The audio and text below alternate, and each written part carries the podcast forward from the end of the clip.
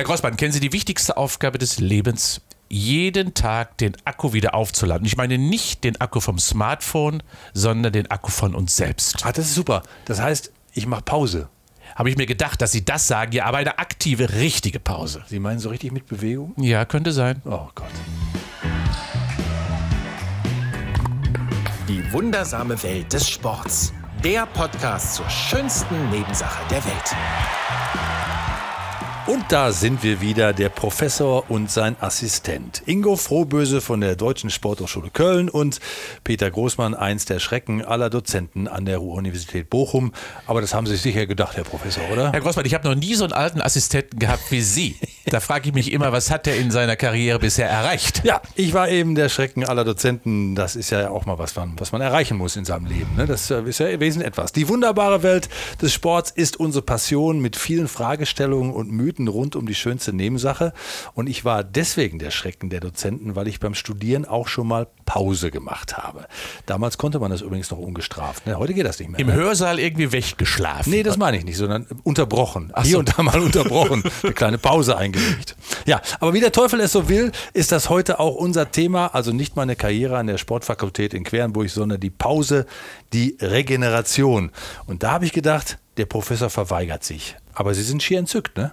Ja, ich bin deswegen entzückt, weil, und das ist ja so ein bisschen mein Motto, das ist vielleicht für da draußen nicht ganz verständlich, aber Sportler zum Beispiel werden nur durch Pausen richtig gut.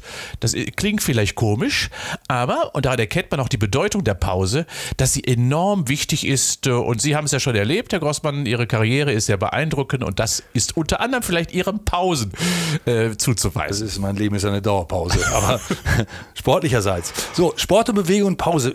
Sie haben es jetzt schon angedeutet. Wie, ja. wie, passt das denn eigentlich zusammen? Also klar, dass jeder mal mhm. eine Pause macht, aber mhm. es scheint ja wissenschaftlich da einen Background zu geben, der wichtig und beweist, dass diese Pausen tatsächlich erst uns besser machen. Ja, nehmen wir mal erstmal die, das erste Phänomen. Was machen wir zum Beispiel jeden Abend mit unserem Smartphone? Äh, wir aus. Nein, der Großmann, das kann ich Ihnen nicht vorstellen. Er will nicht vorstellen. Wir stecken es in die Dose. Das heißt also, wir laden es jeden Abend auf, also auf 100 Prozent. Das heißt, der Akku sollte immer voll sein. Und wenn wir morgens aus dem Hause gehen und der Akku ist nicht voll beim Handy, beim Smartphone, dann wissen wir schon, boah, wie schaffe ich, ich das? durch den Tag? Wie komme ich durch den Tag, genau. Äh, und wir haben eine Befragung gemacht vor geraumer Zeit, dass 15 Prozent der Menschen selbst am Montag nicht voll regeneriert und erholt und ausgeruht wieder in die Woche starten. Und daran erkennt man, dass das offensichtlich ein Phänomen ist, was durchgängig in der Gesellschaft ist und der Sportler sich nicht leisten kann. Der kann natürlich nicht mit einem halbleeren Akku am Samstag auf dem Fußballplatz stehen, sondern der muss voll sein. Also es geht darum, den Akku aufzuladen. Und wenn wir körperliche Belastung haben, im Training beispielsweise oder im Wettkampf, heißt es also, den Körper wieder so zurückzuführen auf die Normalität der Belastung, dass er mindestens wieder 100% Leistungsfähigkeit hat. Idealerweise ein bisschen mehr durch das Training. Und dementsprechend heißt das, Training ist nur Mittel zum Zweck, damit in der Pause der Körper so aufbaut, dass er leistungsfähiger ist und dann hat der Sportler einen Gewinn davon. Interessant, jetzt schlägt sich der eine oder andere schlägt sich schon auf die Schenkel jetzt und denkt, äh, wow, äh, das ist ja ein Freibrief für mich. Wenn ich mal keinen Bock habe, mache ich Pause, nützt ja sogar was. Aber äh, bevor wir noch intensiver eingehen, äh, ziehen wir es einmal ganz kurz weg vom Sport. Äh, unsere Welt, in der wir uns bewegen, ist ja sowieso quasi ohne Pause. Ne? Also wir sind ja darauf geeicht, nie Pausen zu machen. Selbst wenn wir draußen spazieren gehen, hören wir ja noch Podcasts teilweise, sind immer online, immer angeknipst. Da ist ja sowieso die Entschleunigung oder die richtige Pause etwas, was wir fürs Leben eigentlich bräuchten. Ne? Ja, so nichts tun. Ich äh, habe immer so ein paar Beispiele vor Augen, wenn ich Vorträge mache manchmal und ich rede zum Beispiel über Pause und Regeneration äh, und ich mache da eine Pause während des Vortrags. Bewusst. Und die Menschen schaffen es aber nicht, wenn ich ihnen dann sage, wir machen mal 15 Minuten Pause, dann wirklich eine Pause zu machen, sondern was ist der erste Schritt? Handy raus, Smartphone raus, mal eben gucken, was ist passiert und dann mal eben eine Mail schicken. Also wir haben so ein bisschen verlernt, wieder Muße zu finden, zurückzufinden in das, was der Organismus wirklich braucht. Nämlich Ruhe, Regeneration, Entspannung, also Bearbeitung der Belastung.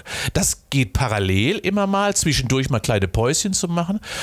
Frühstückspäuschen war früher immer völlig gang und gäbe. Mittagsschlaf. Mittagsschläfchen Mittagsschläfchen beispielsweise. Oma und Opa haben immer noch Mittagsschläfchen gemacht.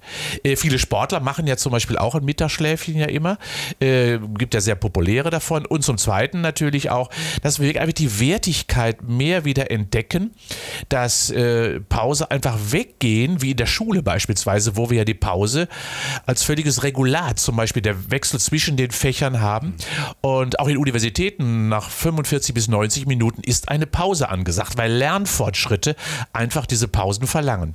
Ja, und weil man ja auch nochmal irgendwie ein Reset machen muss, äh, damit es dann auch irgendwie weitergehen kann. Ne? Die mhm. Pause als, als zentrales Element, wobei viele ja auch heutzutage äh, die Pause als, als ein Stigma empfinden. Also Sie haben jetzt gerade den Mittagsschlaf angesprochen, das finde ich ganz prima. Ähm, ich äh, kannte mal jemanden, der hat wirklich jeden Tag zwei Stunden Mittagsschlaf gemacht und äh, wenn er das erzählt hat, haben die meisten Leute ihn für verrückt erklärt. Der war aber, der ruhte sehr in sich, der Mann. Äh, also diese alten, über, äh, althergebrachten Überlieferungen, dass man tatsächlich sich mal ein Stündchen einfach hinlegt, das ist wirklich etwas, was man heutzutage in diese Welt noch transportieren kann? Ja, ich glaube ja. Äh, und das ist notwendig. Denn wenn wir uns mal überlegen, dass wir, glaube ich, in unserer Gesellschaft, ich sage ja immer, wir haben gar kein Belastungsproblem, sondern wir haben ein Regenerationsproblem. Ähm, weil wir eben es genau nicht schaffen, diese Pause als völlige Normalität in unser Leben wieder hineinzulassen. Wir ackern immer weiter, wir belasten uns immer weiter und meinen, das wäre richtig. Äh, aber zum Beispiel unser Gehirn braucht eine Waschmaschine. Und diese Waschmaschine heißt, dass immer mal wieder neu geleert wird, gereinigt wird, damit wieder Neues aufgenommen wird. Wir haben ja eine Dauerbeschallung und das geht natürlich gut. Nicht umsonst haben wir auch so viel psychische Erkrankungen aktuell, ja grassieren wie eine Epidemie in Deutschland, unter anderem deswegen, weil wir keine Regeneration zulassen und das heißt eben ja mal Ruhe und Muße regelmäßig zulassen. Das äh, das wäre schon meine nächste Frage gewesen. Gibt es denn tatsächlich Anzeichen beim Menschen für zu wenig Regeneration? Ich glaube schon. Ähm, das ist ähm, im Alltag erkennen wir das, indem wir sagen, gib mal schnell einen Kaffee, gib mal ein Gummibärchen. Wir müssen das mal schnell wieder machen, um das zuzudecken, was wir gerade an Pause, an Pausenbedarf aktuell haben. Versuchen wir durch erhöhte Leistungsfähigkeit zu kompensieren. Ist aber falsch. Das zweite ist, dass wir äh, viele äh, Probleme zunächst erstmal haben, wie Nervosität, wie Schlaf, Unruhe, äh, wir auch vielleicht psychische Verstimmungen, wie Stress, den man dann verspürt, der resultiert in der Regel aus nicht bearbeiteter Beanspruchung und das kann dann dahin münden bis zu depressiven Verstimmungen oder sogar zu Depressionen, weil eben Pausen und Belastung nicht miteinander abgestimmt sind. Also es ist ein Plädoyer von Ihnen für äh, Füße hoch und nichts tun? Nee, für eine Harmonie, für Belastung und Entspannung, für Belastung und Regeneration. Das muss passen. Das heißt, wir brauchen einen Stressor, um wachsen zu können, um uns anzupassen, um auch besser zu werden, aber auch um Lebensqualität zu verspüren, brauchen wir Belastung. Aber äh, warum sagen die Menschen denn, boah, endlich Freitag? Oder warum sie denn, ich bin urlaubsreif? Genau aus diesem Grunde, weil sie es verspüren, dass das, was sie im Alltag machen, nicht richtig ist. Könnte es auch sein, dass Menschen nicht mehr so belastbar sind wie früher? Und dass wir deswegen sagen, Gott sei Dank ist es wieder Freitag. Ich, ich kenne Leute, die sagen, äh, Gott sei Dank ist morgen schon wieder Dienstag, wenn, der, wenn gerade Montag ist. ja, ja, also das, das ist natürlich eine Frage, die möchte ich als alter Sack nicht beurteilen, äh, ob es früher besser war, ob wir früher belastbarer waren. Man könnte den Eindruck haben, ja, äh, dass wir unsere Gesellschaft ein wenig weichspülen, was Belastung betrifft. Aber wirklich, auf der anderen Seite haben wir eine hohe kognitive, mentale Herausforderung. Die war noch nie so hoch wie aktuell.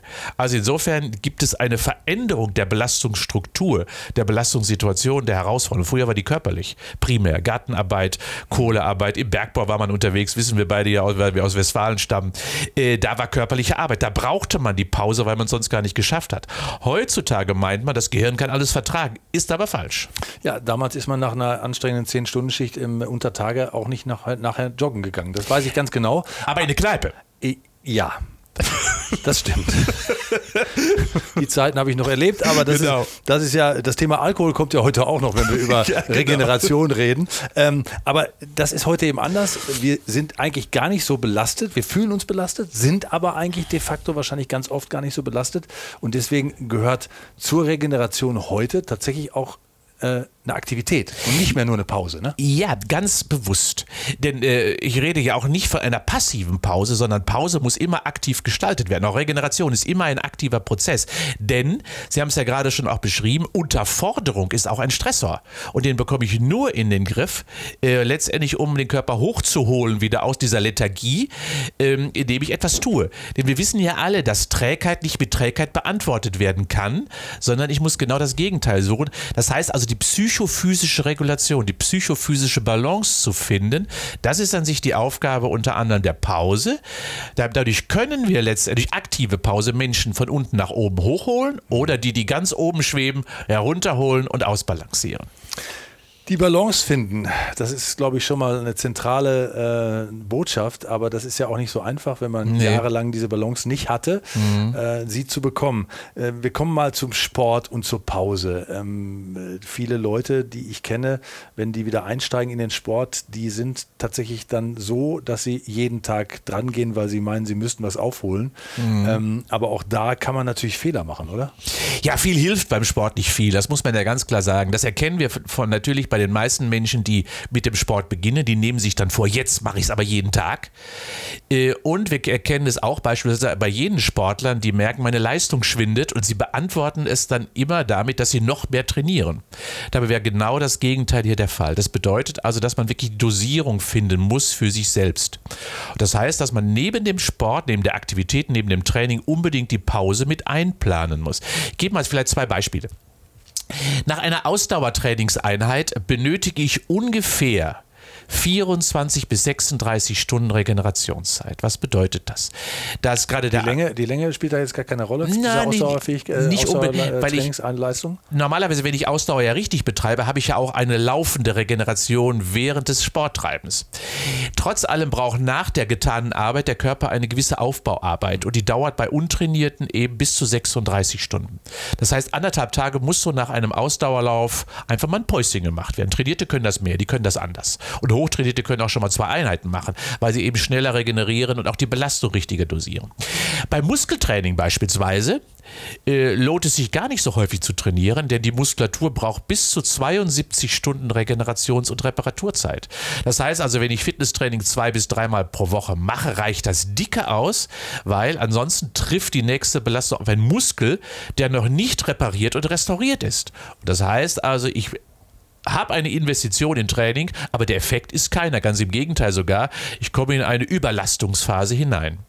Also wenn ich jetzt zweimal die Woche Krafttraining mache und dreimal die Woche Ausdauertraining und das im Wechsel und das immer so ein bisschen beachte, montags Krafttraining und donnerstags und dann dienstags, mittwochs Ausdauertraining und dann auch nochmal freitags, wäre man perfekt aufgestellt? Das ist wunderbar aufgestellt. Genauso immer der Wechsel zwischen beiden Belastungsgrößen, Belastungsformen, äh, immer auch eingerechnet, dass die eine Phase der Regeneration für die jeweilige Belastungsform hier einerseits der Stoffwechsel, die Energie und beim zweiten die Muskelarbeit. Das genauso die Reparaturprozesse, die den Körper braucht, die der Körper braucht. Pause macht hier den Erfolg. So, und dann geistert dieser Begriff, den kenne ich, den ich persönlich nicht, weil das äh, könnte bei mir nicht passieren. Was denn, Herr Rossmann? Übertraining. Ne, das habe ich mir gedacht. Sie wissen, was ich meine. Ja, ja, ja, ja. Also, wenn man wirklich zu viel macht und, äh, äh ja, und dann ja. auch irgendwie nicht, nicht aufhört mit dem Training, weil man das Gefühl hat, man kann wirklich nur sich verbessern, man kann äh, seinen Körper nur tunen, man kann auch nur abnehmen, haben wir auch schon darüber gesprochen, also ein äh, bisschen Anteile das schaffen, wenn man das dann auch wieder täglich macht. Und äh, dieses Übertraining ist auch ein Phänomen, was aber auch zu Schwierigkeiten führt. Ne? Zu genau dem Gegenteil, was man eigentlich will. Ja, also gerade viele Sportler beantworten ja, wie Sie gerade richtigerweise beschrieben haben, eine schlechtere Leistung immer mit noch mehr Aufwand mit noch mehr Training. Äh, und das geht schief. Es gibt sogar einen Sportler-Burnout das eben nicht nur psychisch gemeint ist, sondern auch körperlich gemeint ist. Das ist der Ermüdungsbruch. Das heißt also, wenn ich beispielsweise zu viel gemacht habe, kann es sogar dazu kommen, dass Materialschäden daraus entstehen. Äh, Materialschäden sind Knochenbrüche, Haarrisse in der Knochenstruktur durch Übertraining, weil eben die Regenerationsprozesse des Knochens nicht abgeschlossen wurden und dementsprechend quasi sich dann schleichen ein kleiner Haarriss entwickelt. Also, das heißt, Strukturen werden dauerhaft überbelastet und das führt dann sogar zu massiven Schädigungen kognitiver Art sowieso. Wir haben ein völlig verändertes Säure-Basenmilieu im Körper, in der Regel in Richtung Verschiebung des pH-Wertes, also wir bekommen ein saures Milieu im Körper.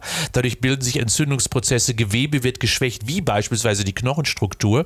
Bedeutet also, dass man immer Balance wiederherstellen muss und nicht eine schlechte Belastung mit noch einer erhöhten Belastung beantworten, sondern einfach mal fünf Grad sein lassen. Sehr interessant.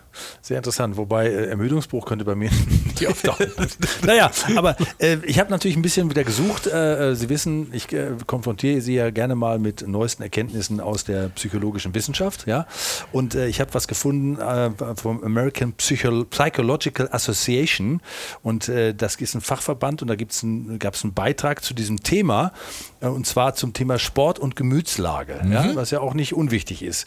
Und zahlreiche Daten einer Untersuchung wiesen darauf hin, dass sportlich aktive Menschen, Achtung, die plötzlich damit aufhören, mit dem Sport, also auch eine Pause eingehen, zu Depressionen mehr neigen als solche, die ihre tägliche Trainingsroutine aufrechterhalten.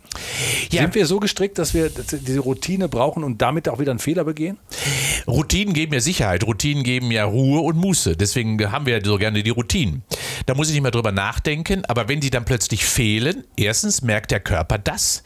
Ähm, Sportler leiden zum Beispiel darunter, wenn sie zu, längere, zu lange Pause machen, dass plötzlich das gesamte Herz-Kreislauf-System so ein bisschen irritiert ist. Plötzlich hat man im Schlaf Schweißausbrüche, hohe Herzfrequenz, das heißt, man merkt es körperlich. Aber wenn es einfach zu einem Ritual geworden ist, kann man ja auch fast von Sucht sprechen. Nicht, es stimmt nicht so ganz, aber so ähnlich. Und das fehlt, dann hat man Entzugserscheinungen. Und das kann eben dann zu klassischen depressiven Verstimmungen führen. Ja, äh, die Gemütslage geht bei mir auch den Bach runter, wenn ich nicht mehr, wenn ich plötzlich dann inaktiv werden muss.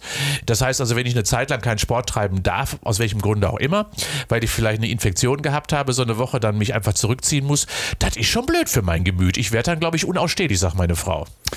Geht mir aber auch so, muss ich sagen, obwohl ich ja irgendwie äh, im Gegensatz zu Ihnen weniger tue, das äh, muss man wirklich sagen. Aber selbst dann äh, habe ich das Gefühl, äh, nee, du hast jetzt irgendwie drei Tage nichts gemacht, komm jetzt, äh, reiß dich zusammen, mach mal wieder. Und wenn man es gemacht hat, fühlt man sich ja eh immer wohl. Das ist ja der Effekt des Sports. Man muss es aber dann wirklich erstmal gemacht haben. Hinterher fühlt, fühlt, fühlt man sich sowieso immer besser. Ne? Ja, also da, so sollte man den Sport ja überhaupt betrachten. Äh, Sport sollte man nie so betreiben und das ist auch so eine Frage der Dosierung, dass man danach auf die Couch fällt sagt, boah, aber ich bin nicht wieder kaputt. So ist es ja nicht richtig, sondern ich muss nachher unter der Dusche stehen und sagen, wow, was das schön, hat Spaß gemacht, jetzt singe ich ein Liedchen, so sollte Sporttreiben sein. Es muss immer zu einem positiven Erlebnis führen, damit ich nachhaltig und dauerhaft dabei bleibe. So, jetzt ist schön. Jetzt haben Sie gesagt, positives Erlebnis. Mhm. Ich habe äh, noch mal ein bisschen was gelesen, äh, zum Beispiel von Sportlern. Da gibt es den äh, wahnsinns guten Basketballer Charles Barkley, mhm. der mal gesagt, Phoenix Suns ja, der, der, mal gesagt hat, äh, äh, wenn mir nach dem Spiel nicht alles wehtut, ja, da habe ich einen Fehler gemacht. Mir muss immer alles wehtun.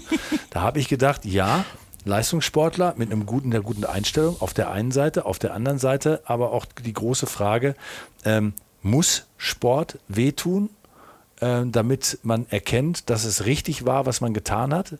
Nein, natürlich nicht. Also das ist, ich glaube, das ist, äh, Charles Buckley hat ja auch relativ lange gespielt, das muss man ja sagen.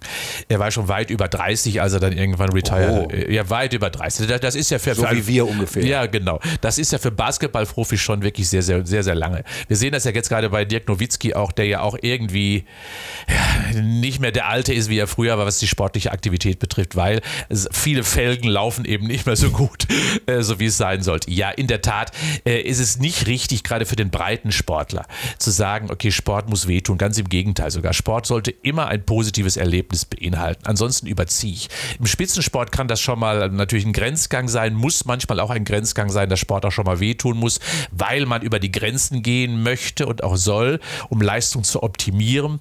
Aber im breiten Sport sollte das alles etwas sanfter stattfinden und dementsprechend Sport muss nicht wehtun, äh, sondern ganz im Gegenteil sogar ein positives Erlebnis, wie ich es sage. Subjektive Unterforderung Unterforderung, das sollte so die Leitlinie des Sporttreibens beim Ein, Breitensport ein sein. Leben lang habe ich mir das schon zum Motto genommen. Die subjektive Unterforderung. Ich finde es schön, dass Sie es nochmal sagen. Ich wiederhole es auch gerne nochmal am Ende, damit wir das auch nochmal in die Masse reinwerfen heute.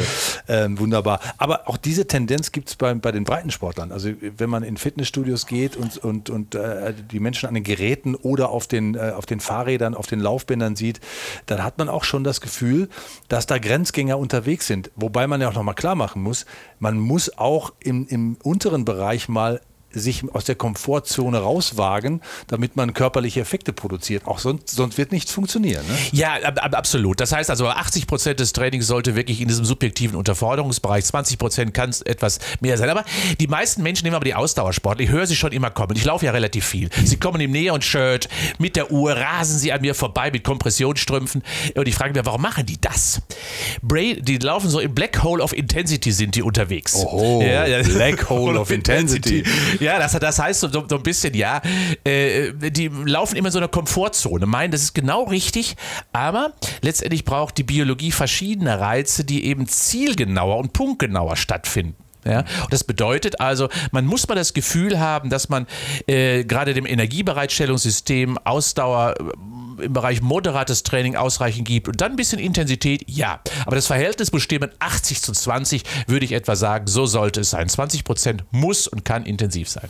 Ja, und den Menschen sich selber zu überlassen, äh, zu merken, wann sie sich überfordern, unterfordern, ist heutzutage auch schwierig. Wir haben ja schon mal darüber gesprochen, dass äh, das Körpergefühl ja sowieso etwas ist, was den meisten komplett verloren gegangen ist. Und dann das einzuschätzen, ich äh, kann mich erinnern, ähm, äh, ja, ich kann Ihnen an dieser Stelle nochmal versichern, ich bin auch einmal schon Marathon gelaufen ja, in Köln und da war ein erfahrener Marathonläufer, der das Ganze mit mir gemacht hat. Und wir sind losgelaufen. Am Anfang läuft man ja gar nicht, dann geht man ja nur, weil die ganzen Massen vor einem ja erstmal loslaufen müssen. Und dann äh, hatte ich das Gefühl und habe äh, dann auch gefragt, es laufen alle an mir vorbei. Ich bin gleich absolut der Letzte, der hier läuft. Und der Kollege, der mit mir gelaufen ist, hat dann zu mir den entscheidenden Satz gesagt, die sehen wir alle, wieder. Die kommen alle wieder zurück. Ne? So, und tatsächlich ist es so gewesen, dass Genau. wir am Ende des Laufes, nach 30 Kilometer, all diejenigen wieder überholt haben, die am Anfang irgendwie so richtig dachten, jetzt hau ich mal richtig eine raus. Ja. Also das ist ein Beispiel dafür, dass man natürlich sich selber gut einschätzen muss äh, bei sowas und dass wir alle eigentlich immer da, dazu neigen, uns zu überfordern, Mhm. wenn mal sowas ist. Und gerade Leistung, Competition, Wettbewerb Ja. spielt natürlich da auch eine Rolle. Ne? Ja, also richtig, ich glaube, dass wir, dass wir alle, und dann kommen wir vielleicht nochmal zurück zur Pause, das war ja an sich das Entscheidende dabei, dass, da- dass wir alle äh, einfach Pause zulassen müssen als ein ganz wesentliches Elixier dafür, Leistung zu erhalten, zu stabilisieren oder besser zu werden, ohne dass man sich vernünftig selber einschätzt. Äh, und äh, gib mal so ein Beispiel vielleicht. Wenn ich am Abend trainiert habe, und ich merke, am anderen Morgen fühle ich mich unruhig. Dann messe ich mal meine Ruheherzfrequenz. Und wenn ich diese Ruheherzfrequenz messe, die sollte ich mal kennen. Vielleicht macht man das mal so für alle. Man misst die mal eine Woche, dann ist man so geeicht, so sieben Tage, ganz normale Woche, dann weiß man so ungefähr, wo die Ruheherzfrequenz liegt. Und wenn diese Ruheherzfrequenz an diesem nervösen Tag vier bis sechs Schläge zu hoch ist, dann hat man noch nicht ausreichend regeneriert. Dann lässt man die Füße am besten im Bett, bleibt liegen oder es ist Infekt im Anmarsch. Da kann man wunderbar erkennen, welche physiologischen Reaktionen einfach auch zeigen, dass dort eben Reparatur- und Regenerationsprozesse, Pausenprozesse einfach jetzt notwendig sind. Also äh, da muss man auch schon ein bisschen auf sich achten. Ne? Was Ja. heißt, oh, wie misst man eigentlich den Ruhepuls richtig? Ja, den misst man äh, in der Regel am Handgelenk, kann man es messen, nicht mit dem Daumen, sondern unterhalb. Morgens, abends, nachmittags? Äh, mor morgens, morgens vor dem Aufstehen, wer Wecker klingelt, Augen auf, nicht kuscheln. Das ist, der, das ist, die, das ist die Ruheherzfrequenz, die man dann misst. Äh, und äh, also das heißt, bevor es richtig losgeht, dann hat man sie am besten und die liegt ja bei den meisten Sportlern doch so bei 50 oder vielleicht sogar bei Ausdauersportlern ein wenig drunter. Äh, aber man, man wird merken, wenn sie ein bisschen höher liegt, wenn man das so weiß, und vier bis sechs Schläge ist ja nicht so viel, ähm, dann ist irgendwas im Anmarsch. Oder ist man jetzt wirklich so viel Stressoren noch ausgesetzt im Organismus, dass man dringend jetzt Ruhe braucht, vielleicht eine Regenerationseinheit macht. Aber Stressoren ist auch nochmal ein gutes Stichwort. Also Stressfaktoren generell, die man, äh, die man hat, die wir alle im Alltag haben, äh, selbst wenn wir Breitensport betreiben, ab und zu mal Sport betreiben oder sich, uns verbessern wollen, uns das vorgenommen haben. Äh, wie funktioniert das überhaupt mit dem Stress, mit der Anspannung und Entspannung. Kann man sich da irgendwie in eine Balance kriegen? Grundsätzlich ist ja so, dass wenn man mal erstmal von dem physiologischen Stress ausgeht, äh, ist der Stress eine sehr vernünftige Maßnahme des Körpers, auf bestimmte Gefahrenmomente zu reagieren. Er schüttet dann Hormone aus, die uns leistungsfähiger machen. Es wird Zucker ausgeschüttet, es, wird, werden die Stresshormone ausgeschüttet und dann werden wir normalerweise auf der Flucht, was wir im Alltag ja nicht machen können, vor dem Säbelzahntiger, der heutzutage anders aussieht. Aber das, ja. äh, so war es ja physiolo äh, physiologisch angelegt. Und wenn dieses nicht bearbeitet wird, unter anderem eben durch auch eine ausreichende Pause und immer wieder Stressoren neu draufgesetzt werden, dann schaukelt sich das hoch. Und so verändert sich quasi mein hormonelles Niveau hin zu einem nervösen, unruhigen Organismus hin, der sich komplett in eine äh, Situation quasi verschiebt, die eben keine Balance mehr zulässt. Und das beginnt eben beim Säurebasenmilieu, das beginnt bei der Herz-Kreislauf-Funktion. Wir haben eine hektischere Atmung, eine höhere Herzfrequenz, einen höheren Blutdruck beispielsweise und damit gleichzeitig natürlich auch dann eine höhere mentale Belastung. Und äh, das ist Stress, den ich, muss ich jeden Tag bearbeiten. Und deswegen bin ich ein großer Freund zum Beispiel kennt man ja vielleicht aus dem Bereich des Sports. Wir bearbeiten ja sofort nach einer Belastung die Belastung wieder mit einer Belastung. Äh, das hört sich komisch an, aber wir machen ja Cool Down. Äh, wir laufen also nach einer Belastung nochmal aus. Da mhm. fragt man sich, sind die noch nicht genug gelaufen? Doch sind die. Aber wir machen also eine aktive Belastung, uns abzukühlen. Und das ist das Wichtigste, was für die Regeneration auch so bedeutsam ist, was wir den Menschen da draußen auch mitgeben sollten. Stress führt ja immer zu einem Hitzkopf, zu einem erhöhten Köpfchen, wo man sagt, oh Mann, ich, meine Birne, die tuckert. Wissen wir ja alle. Und wenn man dann sagt, jetzt versuche ich mich mal hinzulegen, die Hitze loszuwerden, aus dem Kopf ruhig zu werden, geht das ja schief. Und genau deswegen machen wir das quasi mit einer leichten körperlichen Aktivität, die zu Cooldown führt. Also die, die Tendenz, äh, die ich ab und zu mal habe und wo auch Leute gesagt haben, Mensch, äh, Peter, das kann doch nicht sein, du hast so einen stressigen Job, du stehst um, um äh, zwei Uhr morgens auf, kommst um elf nach Hause und dann gehst du laufen. Ja.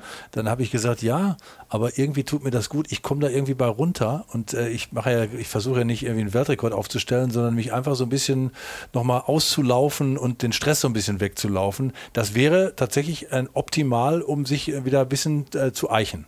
Also so mache ich es zum Beispiel auch. Das heißt, äh, der regenerative Lauf ähm, der ist also auch ein Lauf, der eine gewisse Stimulation des Körpers quasi impliziert, aber man muss sich das wie folgt vorstellen. Dabei wird der Metabolismus, der Stoffwechsel angeregt, Schlechtes raus, Gutes rein. So kann man es beschreiben. Also Sauerstoff kommt wieder in die Zelle hinein. Und Cool Down, jetzt komme ich nochmal ganz kurz zur, zur, zum Wort, das heißt ja abkühlen.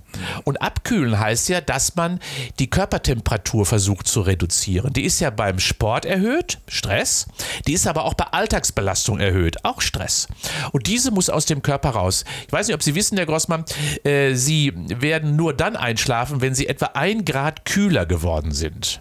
Deswegen fällt es im Sommer zum Beispiel. Ich decke mich dann immer wieder zu, damit es wieder warm damit Ja, das, das, aber Sie, sie, wissen ja genau, dass Sie in einem kühleren Schlafzimmer etwas besser pennen, genau aus diesem Grunde. Und das Gleiche gilt für den Körper. Ist er erhitzt, wird es unheimlich schwer sein, einzuschlafen. Also der Hitzkopf muss losgeworden sein. Äh, und dementsprechend legen Sie mal dann mal gerade in den Sommermonaten vielleicht mal das Kopfkissen kurz in den Kühlschrank. Äh, ist vielleicht ungewöhnlich, aber gerade wenn ich ein Hitzkopf bin, hilft das mechanisch so ein wenig runterzukommen.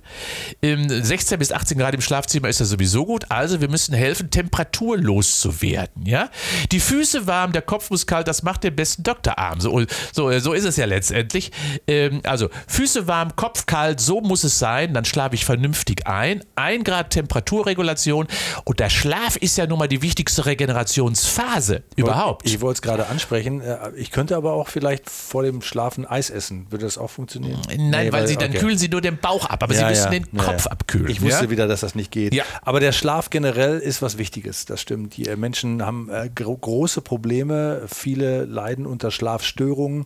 Das hat äh, natürlich mit dem Sport erstmal weniger zu tun, als mit der Tatsache, dass wir alle äh, gefühlt tatsächlich immer in Anspannung Doch, sind. Sport, Sport, Sportler schlafen besser. Sportler, ja, aber als Effekt äh, ja, ja. Sporttreibens hinterher. Aber ähm, das hat äh, erstmal nichts damit zu tun, aber als, als, als äh, ähm, Element, um da rauszukommen aus der Schlaflosigkeit, kann Sport natürlich helfen. Ne? Ja, also wir wissen ja, dass in der Regel Sportler besser und länger schlafen. Die schlafen ein bisschen wie Murmeltiere. Federer bis zu zwölf Stunden schläft aber in, innerhalb eines Turniers.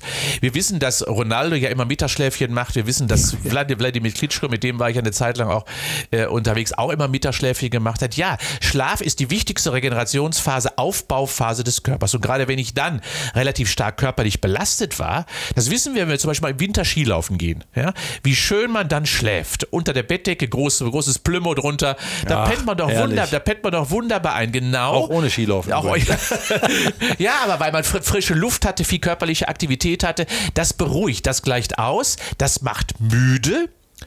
Und genau das ist das, was ich brauche. Also ich brauche nicht die Hitze, ich brauche die gewisse Müdigkeit. Und die wird durch körperliche Aktivität in richtiger Dosierung, in, vor dem richtigen Zeitpunkt, vor dem Schlafengehen, wird das einfach unterstützt. Wir haben äh, geredet über die Pause als wichtiges Element, über die Regeneration, die erst Leistungssteigerung möglich macht und über das Fatale, dass wir immer denken, äh, man müsste immer wieder das Rad weiterdrehen, ohne mal die Bremse zu treten. F- Fand ich sehr spannend. Darf ich mal mit Ihnen ganz kurz anstoßen? Wir haben hier ja was stehen. Prösterchen. Prösterchen. Es ist, ja, es ist jetzt ein Glas Wasser, ne? Aber jetzt äh, kommen wir noch mal zu einem äh, Spezialthema von mir ganz kurz, äh, der Alkohol. Wir haben es ja eben schon mal äh, kurz gestriffen. Ähm, der Trinken Sie, Herr Grossmann. ja, äh, ich trinke Wa- Wasser gerne mit aber- zusammen. Aber ich trinke natürlich auch gerne ein Glas Alkohol. So ist es ja nicht. Das macht ja auch jeder. Ist ja auch gar nicht so schlimm. Aber der Alkohol macht natürlich, was die Erholung angeht, auch was mit uns. Ne? Ja, äh, Alkohol ist ja so lecker er ist, so rot und so barrikmäßig er auch daherkommt, ähm, natürlich immer ein Gift für den Organismus. Das muss man wirklich sagen. Das heißt, das will der Körper irgendwie dann doch loswerden, weil es bestimmte Prozesse im Körper einfach behindert. Und es behindert die Regeneration. Ähm, weil es immer Vorrang hat. Das Gift muss raus, das sagt der Körper. Also der Leber muss arbeiten, damit das Zeug rauskommt und damit er wieder frei durchatmen kann. Und ich mache mir das mal von der Rechnung ganz einfach, dann kann man das vielleicht verstehen. Wenn ich mal so 0,8 Promille getrunken habe, kann man ja schaffen.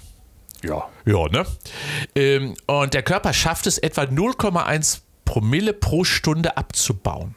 Sie gehen ins Bett, haben 0,8 Promille, schlafen 8 Stunden. Was hat der Körper gemacht? Der hat nur Alkohol abgebaut, 0,1 Promille jede Stunde, sind am Morgen wieder nüchtern Um sechs. um sechs, aber es ist nichts repariert, re- restauriert und renoviert worden und regeneriert worden. Das heißt, sie sind immer noch der Alte von vorgestern. Das heißt also, die gesamten Trainingsprozesse beispielsweise sind nicht bearbeitet worden, Aufbauprozesse schon mal gar nicht, sondern, und deswegen äh, sagt man ja, okay, seid ihr vielleicht zäckig mit euren Sportlern, aber wir sagen unseren Sportlern bewusst, in Hochtrainingsphasen oder in Hochbelastungsphasen macht ihr keine Pulle auf, sondern ganz im Gegenteil sogar, ihr macht sie nur dann auf, wenn ihr nichts gemacht habt. Dann habt ihr es verdient, aber wenn Regeneration notwendig ist, wenn ihr also gestresst seid, auf keinen Fall das mit Alkohol zudröhnen. Also 0,8 Promille, dann schlafen acht Stunden, dann aufwachen, habe ich mich noch nicht erholt. Ich gebe jetzt zwei Möglichkeiten. Entweder ich trinke weniger oder ich schlafe länger. Ja, ich, und da, da würde ich immer zu, also das erste wäre erstmal das Wichtigste, weil länger, länger schlafen kriegt man ja im Alltag nicht so wunderbar eingebaut.